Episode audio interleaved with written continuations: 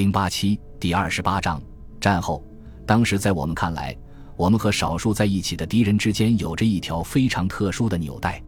不是那种把共度患难的人们连接起来的通常的归属感，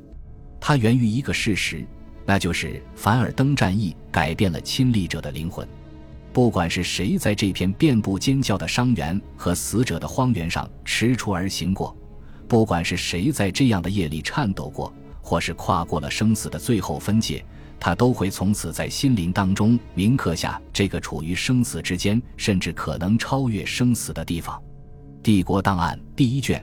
他们休想让我们在将来重来一次，众受二遍苦，对不起我们今天付出的代价。他们只能指望那些没有经历过今日岁月的人。雷蒙·朱贝尔少尉对第二百零三团的罗贝尔·佩罗下士来说。战后的死人山高地顶峰比1916至1917年那个寒冷冬季里的矮了不少，到处都像是大垃圾堆，有成堆的破军装碎片、打烂的武器、破碎的钢盔、腐烂的干粮、发白的尸骨和发臭的人肉，全都混杂在一起。第二年，前巴黎美术学院督学路伊乌尔蒂克中尉就地重游，满目只见熏黑的树木残枝。他把杜奥蒙堡周围的乡野比喻成扭曲的尸体，可是大自然治愈的力量至少在表面上是巨大的。很快就连被炸断的树都发出了新芽。炮兵中士风萨格里夫在一九一七年夏天回到这片战场的时候，注意到战场上开满了成片摇曳生姿的罂粟花，不过还是到处弥漫着尸体的臭气。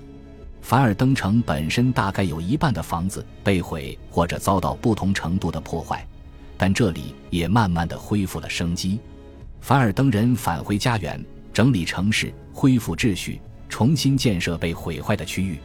凡尔登周围有九个村庄的居民再也没有回来，包括弗勒里、杜奥蒙、屈米耶尔，这些村庄真正的消失了。大自然身上比较深的伤疤需要更长的时间来恢复。香槟、阿图瓦、皮卡蒂、弗兰德斯，甚至索姆，最后都又适于耕种了，很难再找到打仗的恐怖痕迹。当然，付出的代价是，仍有农民在犁地时会因引爆了未爆炸的炮弹而死。可是，凡尔登比以上这些地方都更长时间的拒绝人类和平赎罪的意愿。在某些地方，表层土壤被无休无止的炮轰炸开、烧焦了，完全流失掉了。那里再也长不出庄稼，似乎全能的上帝宁愿把凡尔登在战后保留下来，作为人类对同类所做出的非人道行为的最好例子。这点的确当之无愧。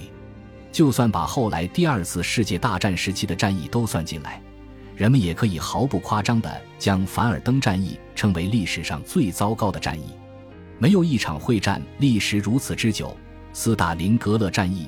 从德军抵达伏尔加河畔开始到保卢斯投降为止，总共也就历时五个月，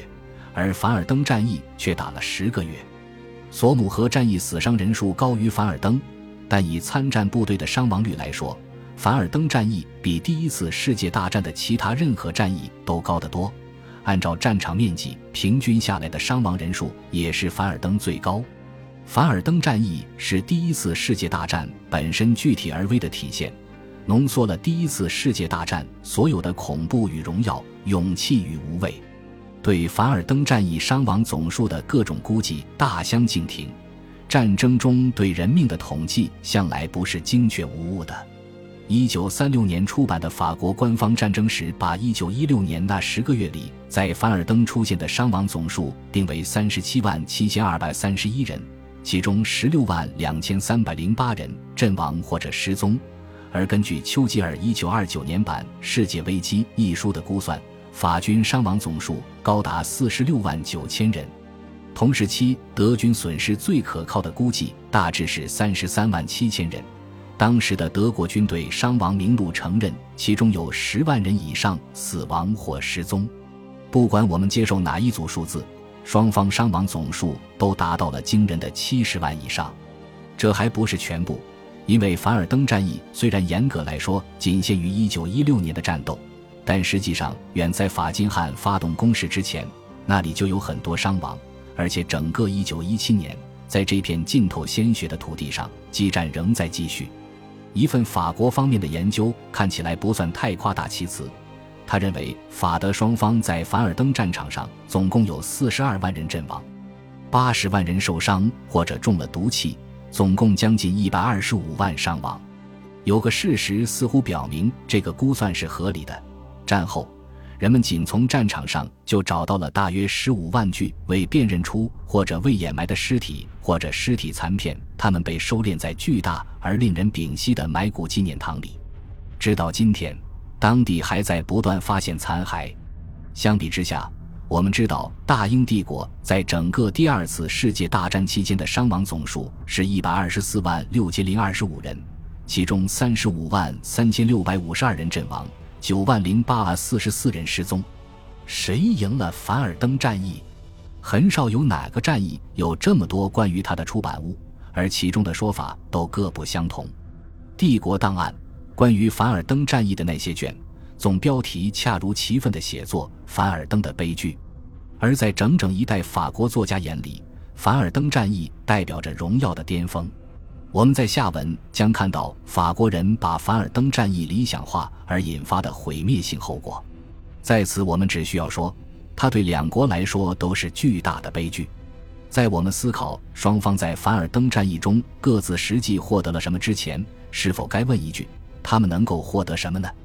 一九一六年初，法金汉可以选择继续进攻俄国，当时俄国还没有从前一年所受的打击中恢复过来。很多德国军事专家及其他人都同意巴登的马克思亲王的主张，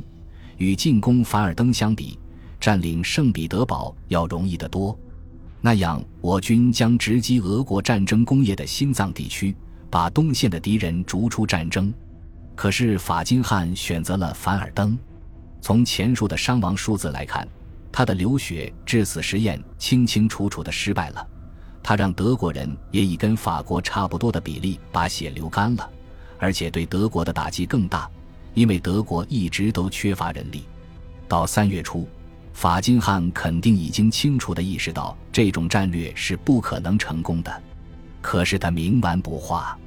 至于皇太子对杀戮场行动目标的理解，也就是单纯拿下凡尔登，我们可以假定第五集团军在三个不同的时间点的确有能力达到这个目标。二月二十五日至二月二十六日，六月八日至六月十二日，还有六月二十三日至六月二十四日。如果德国人在二月份占领了凡尔登，那将是士气上的一场大胜，是一场光辉的军事胜利，也是战争中代价最低的一次胜利。可是夺取凡尔登本身不可能让法国屈服。虽说有些负责任的法国评论家认为。德军如果在占领凡尔登以后乘胜追击，就可以卷击整个法国战线，也许能造成比1918年3月那次严重的多的灾难。可是德军没有足够的后备部队，所以皇太子没有能力打到凡尔登，更不用说乘胜追击了。原因很简单，法金汉根本就不想在凡尔登取得决定性的战果，或者干脆说，他不准备在任何一场战役中取得决定性战果。六月中旬。德军如果能攻占凡尔登，便可能造成严重的多的后果，因为法国的荣誉和血脉这时已经彻底的与这场防御战相关联。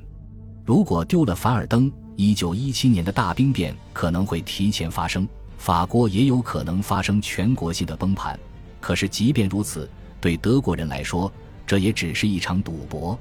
但到六月份。德军的损失已经高的找不出能用于最后推进的预备队了，尤其考虑到协约国还计划马上要在索姆河发动进攻。虽然有好几次凡尔登似乎命悬一线，但我们今天知道，皇太子在四月份就正确的认识到，不管在凡尔登战场上能取得怎样的战果，都不值得花那么大的代价。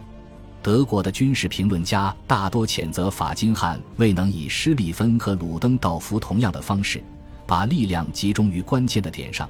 谴责他总是喜欢发动有限的毫无风险的攻势，谴责他默认协约国的消耗战理论。最后，但很重要的一点是，谴责他在头子已经掷下的时候仍然犹豫不决。我们在优势极大的敌人面前输掉了战争。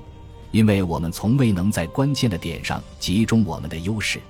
路德维希·盖尔如是说。赫尔曼·温特说：“